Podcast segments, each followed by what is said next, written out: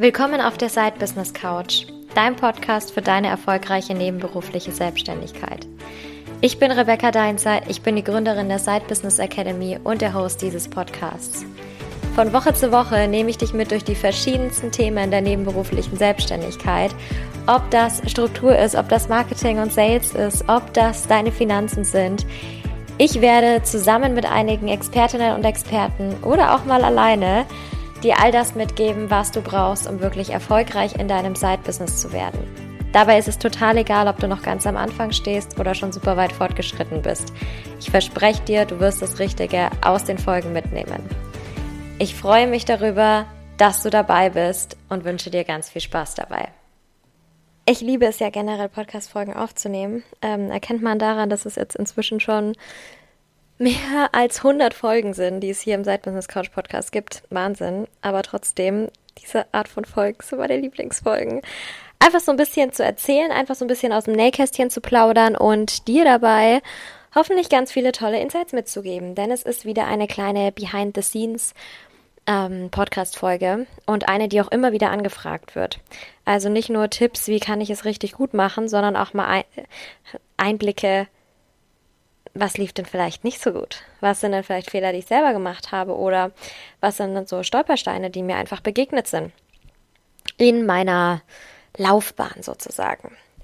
Ich gehe heute speziell auf ein Thema ein, wie du schon im Titel erkennen kannst, nämlich meine drei größten Herausforderungen in der hauptberuflichen Selbstständigkeit. Denn du weißt, ich rede ganz viel, ähm, gerade auf meinem persönlichen Account, auf dem Rebecca Maria Deinzer Instagram-Account über diesen Switch von der nebenberuflichen zur hauptberuflichen Selbstständigkeit, der definitiv nicht unterschätzt werden sollte. Das ist nicht einfach so ein, okay, dann mache ich das jetzt halt, sondern da spielen ganz, ganz, ganz viele verschiedene Dinge mit rein. Aus strategischer Sicht, aber natürlich auch aus Mindset-Sicht. Und deswegen wollte ich dir das jetzt einfach mal ganz transparent zeigen. Was ist mir denn so in den letzten, ja, beinahe drei Jahren inzwischen eigentlich alles so widerfahren. Wie sah es denn da aus? Und ich würde sagen, damit starten wir jetzt gleich mal los. Meine drei größten Herausforderungen, die ich mir jetzt mal rausgepickt habe. Ähm, bin ganz ehrlich, es sind, kommen natürlich immer wieder auch noch welche dazu. Ist klar, ist kein Stillstand. Aber nichtsdestotrotz bieten die dir, glaube ich, nochmal einen ganz guten ersten Überblick. So, Herausforderung Nummer eins sind gefloppte Launches. Ich rede immer ganz viel davon. Man soll sich Finanzpläne schreiben, man soll sich Projektpläne schreiben, daraus die To-Dos ableiten und so weiter und so fort. Und das kann ich natürlich machen, wie ich möchte. Aber wichtig ist dann, dass es funktioniert. Weiß ich das vorher? Nicht immer im Detail. Wenn ich natürlich gewisse Projekte schon mal gemacht habe, dann fällt es mir leichter. Wenn ich gewisse Projekte noch nicht gemacht habe, fällt es mir deutlich schwerer. Und so kam es natürlich auch bei mir mal dazu, dass ähm, ein Launch richtig gefloppt ist. Und ich nehme da gleich mal ein Beispiel mit dazu. Ich hatte mir überlegt, das war Mitte 2021, dass ich eine, ja, eine Kleingruppe mache zum Thema Start in die hauptberufliche Selbstständigkeit und dachte mir, oh, das ist eine richtig coole Idee. Ähm, da hole ich mir Gastexperten mit rein. Die mache ich, die Kleingruppe, über sechs Monate hatte ich, glaube ich, geplant. Und das, das wird super. Da kriegen die alles mit, was sie brauchen für ihren Start in die hauptberufliche Selbstständigkeit. Es war ein High-Price-Angebot. Ja, wir hatten damals ähm, zweieinhalbtausend Euro angesetzt. Und damit sollte es losgehen im Oktober 2021. Ja, Fakt war, es hatte sich am Anfang irgendwie gar keiner für das Programm interessiert. Am Ende waren es dann, ich glaube, Anfragen hatte ich oder Erstgespräche hatte ich von zwei Leuten, wo ich aber gesagt habe, dann, nee, die, die hatten zwar Interesse an dem Programm, aber da habe ich auch gemerkt, die sind eigentlich im 1 zu 1 besser aufgehoben, weil es doch sehr individuell ist, mit welchen Themen sie reingekommen sind. Die sind dann auch ins 1 zu 1 gegangen, von daher war es nicht ganz umsonst, aber ähm, das Programm ist natürlich überhaupt nicht zustande gekommen. Was war passiert? Ich hatte mir überlegt, oh, das wäre ein cooles Programm. Das mache ich jetzt. Und dann habe ich das Programm, das Konzept geschrieben dafür. Die Inhalte geschrieben. Was habe ich nicht gemacht? Ich habe nicht auf die Zielgruppe geachtet. Ich habe nicht darüber gesprochen, was brauchte meine Zielgruppe eigentlich.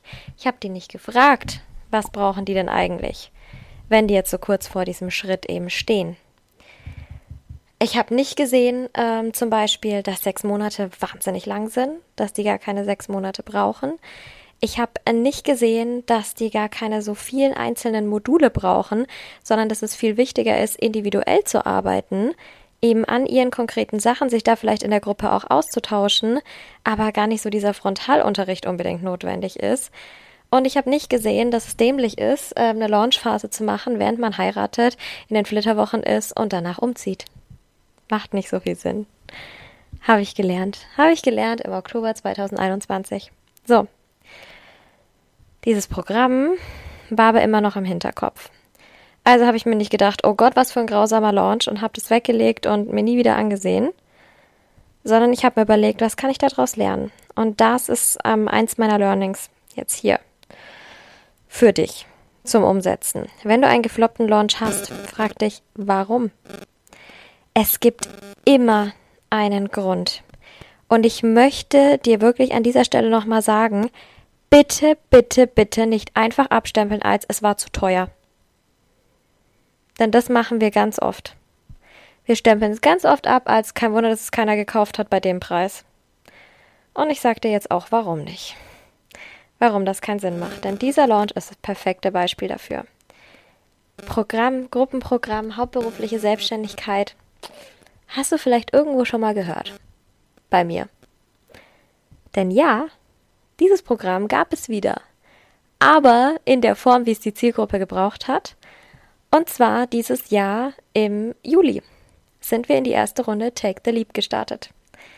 Drei Leute hatte ich mit dabei ich habe es dir gesagt, äh, also, die, also es ging über acht Wochen. Wir haben jetzt Ende des Jahres nochmal einen Call, auf den ich mich auch schon sehr freue mit den ganzen Mädels, um äh, da nochmal zu sehen, wo sind sie jetzt, an welchem Punkt, was können wir da vielleicht noch machen, was sind die nächsten Schritte. Ähm, also wir haben acht Wochen plus eben diese ein, zwei Wochen, die da jetzt noch an Support mit dazukommen. Aber dieses Programm war so konzipiert, wie es die Zielgruppe wirklich gebraucht hat. Ich hatte nach Vorstellung des Programms ähm, in den ersten 48 Stunden sieben Anfragen dafür, sieben Erstgespräche dafür, wo wir dann geguckt haben, matcht es oder matcht es nicht, passt es vom Produkt her, von der Dienstleistung her zur Gruppe oder passt es nicht. Und habe dann am, eben am Ende drei Leute gehabt, die tatsächlich dabei waren. Programmpreis waren statt den 2500 Euro, die ich am Anfang für die sechs Monate angesetzt hatte, 3300 Euro. Was hätte also, wäre also katastrophal gewesen, wenn ich meinen Launchflop damals einfach als, oh, das ist zu teuer abgestempelt hätte. Denn darum ging es nicht. Und das möchte ich da auch nochmal sagen. Eins meiner größten Learnings, eins meiner größten Herausforderungen gleichzeitig, die ich hatte, mindsetmäßig. Es ist selten der Preis. Es ist in der Regel der Wert, die Wertigkeit dahinter. Es gibt natürlich Leute, und es gab natürlich auch Leute, die ich in den Erstgesprächen hatte, die gesagt haben, 3300 Euro sind momentan nicht drin. Da bin ich die Letzte, die sagt, nicht, dann bist du es dir aber nicht wert oder dann ist es dir dein Business aber nicht wert. Dann solltest du dir einen Kredit aufnehmen. Nee, ist okay, weil dann ist das aktuell nicht deine Priorität. Dann ist das aktuell nicht dein Fokus und das ist okay. Dann hast du einen anderen Fokus. Und es gibt Leute, die sagen, äh, ja, das, das schaue ich jetzt, wie ich das hinbekomme. Das mache ich jetzt. Es gibt immer Ratenzahlungen bei mir, auch flexible Ratenzahlungen. Immer eine Möglichkeit, wenn jemand möchte. Und daran erkenne ich das auch, ob jemand möchte und ob jemand da dran ist. Die Mädels, die ich jetzt in der Runde hatte, die haben so krass umgesetzt, die haben sich so krass durchgeboxt durch diese ganzen Sachen, dass ich genau wusste, das war genau das Richtige in diesem Moment. Es gibt Leute in in den günstigen Produkten, die sagen, oh ja, ich schaue erstmal, was ist erschwinglich. Zum Beispiel im Membership. Ja, da ist dieses Commitment nicht da. Da fehlt es einfach. Das ist ein komplett anderer Vibe in diesen High-Price-Produkten oder Angeboten, als es jetzt in den Low-Price-Sachen ist. Das ist auch normal. Ich bin da selber so. Ich habe eine Membership gebucht gehabt, die habe ich eineinhalb Jahre lang bezahlt. Die hat mich auch 50 Euro im Monat gekostet eine Masterclass habe ich davon angeschaut. Kann man sich ausrechnen, wie viel Geld das war. Ich habe eine zweite Membership für ein Jahr gezahlt, habe ich mir, glaube ich, drei Masterclasses angeguckt. Die hat 70 Euro im Monat gekostet. Das ist die Eigenverantwortung, die da drin steckt, ja. Aber deswegen ist es so wichtig, diesen Need der Zielgruppe anzusprechen und zu gucken, was macht denn Sinn eigentlich bei den Launches oder was hat bei dem Launch nicht geklappt, wenn er nicht funktioniert hat. Worauf reagiert meine Zielgruppe? So, ganz lange über Punkt 1 gesprochen. Zweite Herausforderung, Minus auf dem Konto. Einer meiner Lieblingspunkte und zwar aus folgendem Grund. Aus dem Grund, dass ganz, ganz viele nicht in die hauptberufliche Selbstständigkeit gehen oder länger in der nebenberuflichen Selbstständigkeit bleiben als nötig ähm, aufgrund des Sicherheitsbedürfnisses. Und das Sicherheitsbedürfnis hat meistens mit Geld zu tun. Und ja, es ist passiert, das passiert immer noch, dass ich mit meinem Geschäftskonto ins Minus gehe. Warum? Könnte man sich jetzt denken, scheiße, wenn man da jetzt ins Minus geht, dann klappt das ja überhaupt nicht. Was ist denn mit den ganzen Leuten, die die ganze Zeit sagen, sie machen sechsstellige Umsätze und die haben dann super viel Gewinn und dies, das, jenes? Ja. Aber ich möchte, dass du dir jetzt deine Basis erstmal deinen Finanzplan herholst. Und in deinem Finanzplan wirst du sehen, dass es heiße Projektphasen gibt, in denen du viel Umsatz machst, in denen du auch viel Gewinn machst.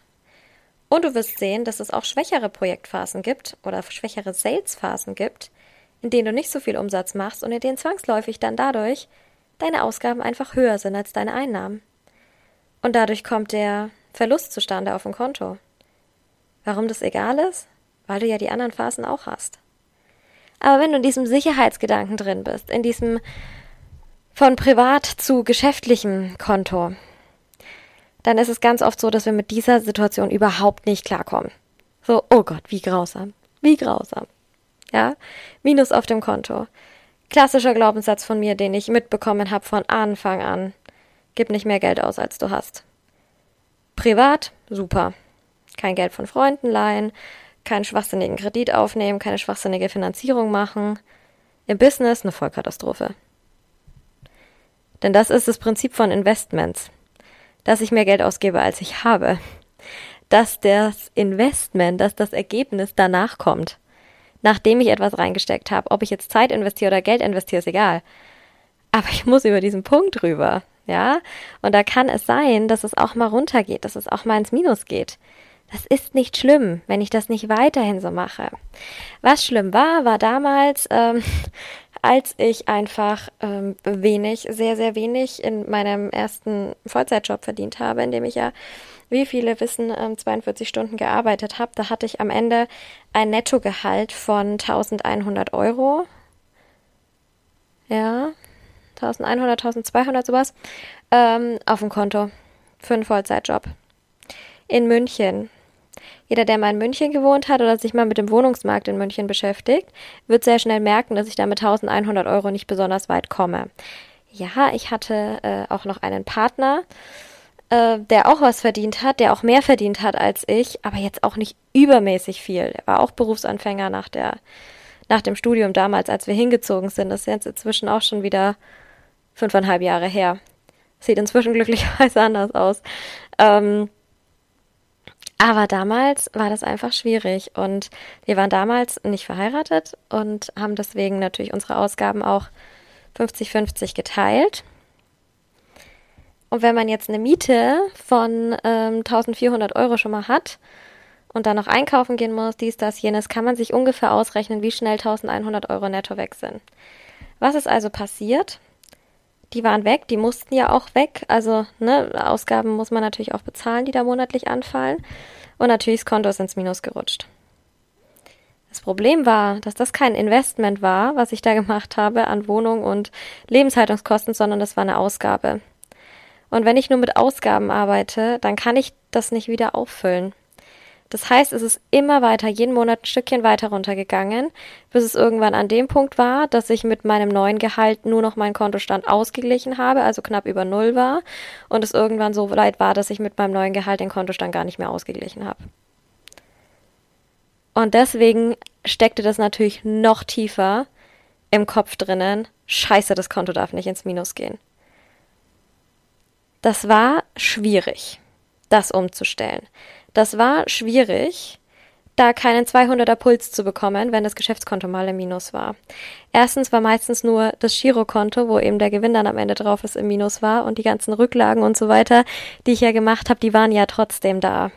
Also ich sag mal, das Geschäftskonto ist dann vielleicht mal irgendwie für eine Zeit lang 100 Euro minus oder sowas, aber an Rücklagen, die potenziell da sind, um potenziell etwas aufzufangen, um Steuern zu bezahlen und so weiter, das ist nahezu immer im fünfstelligen, es ist ja weit im fünfstelligen Bereich da drauf. Deswegen, es gibt nicht so diese Panik, oh mein Gott, das kann ich nicht bezahlen, oh mein Gott, ich lande im Knast, wenn ich meine Steuern nicht bezahlen kann. Ja, solche Späße.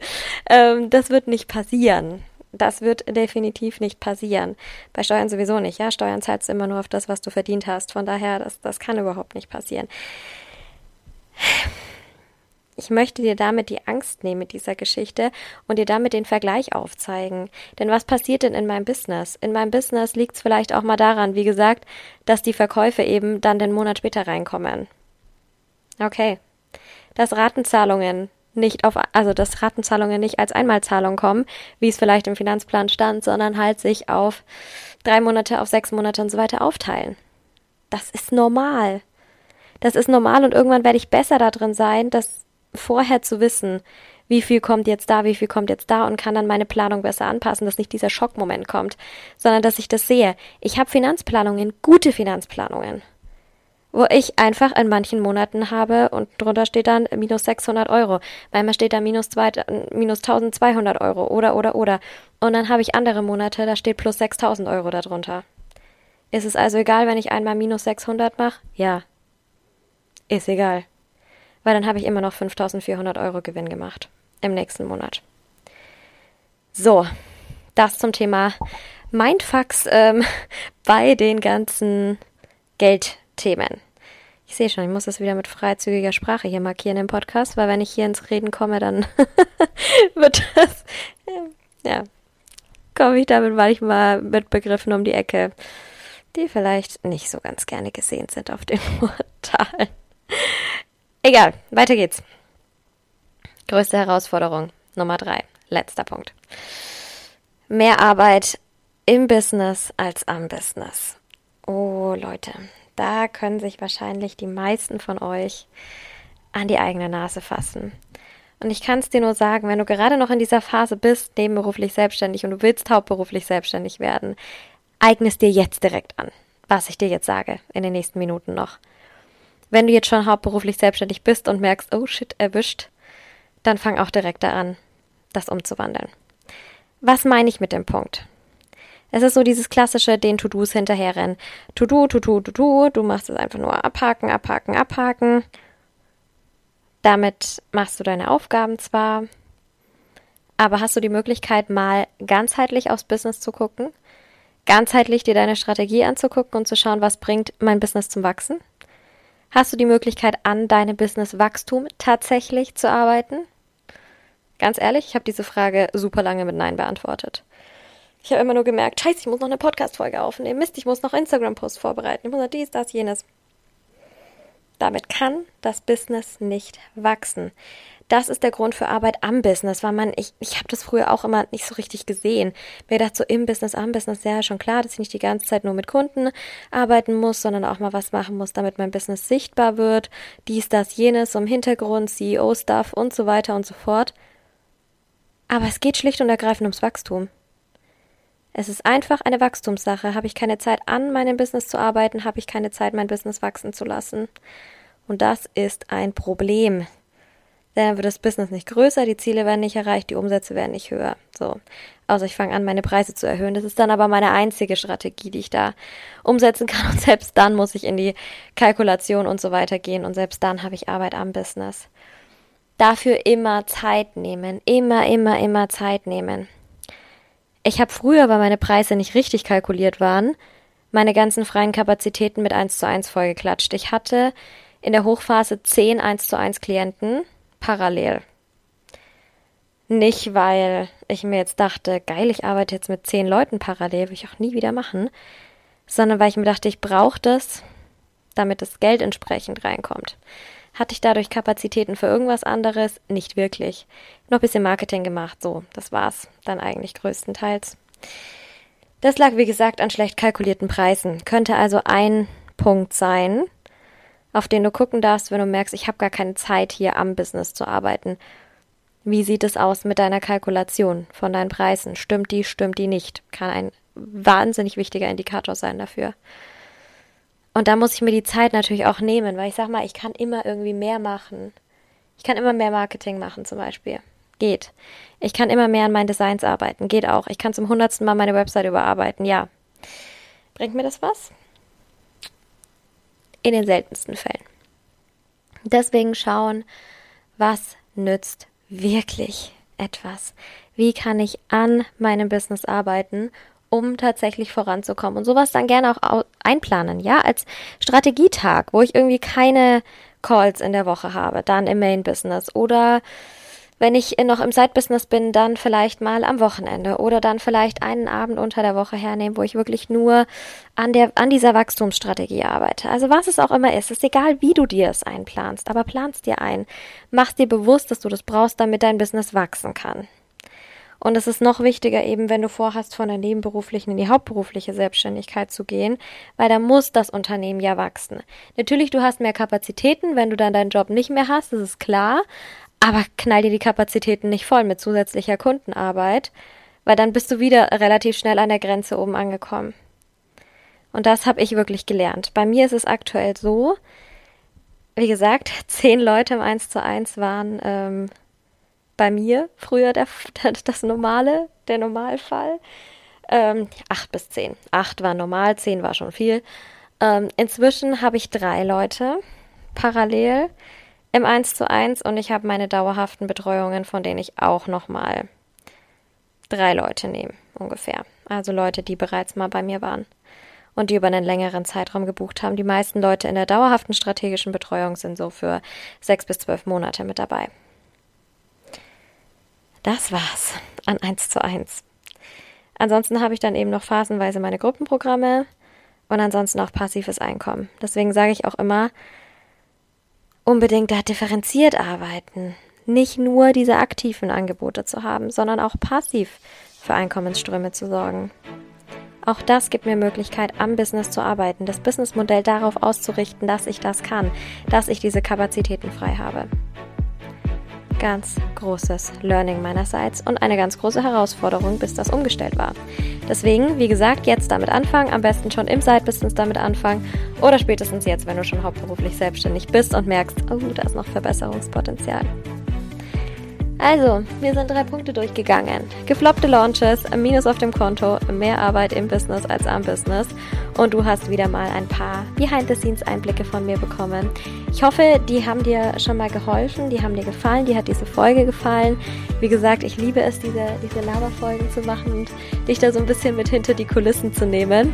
Freue mich aber natürlich auf dich so nächste Woche wieder zu einem Interview, von einem ganz spannenden zu sehen und zu hören, besser gesagt. Und ähm, wünsche dir jetzt noch einen schönen Tag und sag bis zum nächsten Mal auf der Side Business Couch. Mach's gut!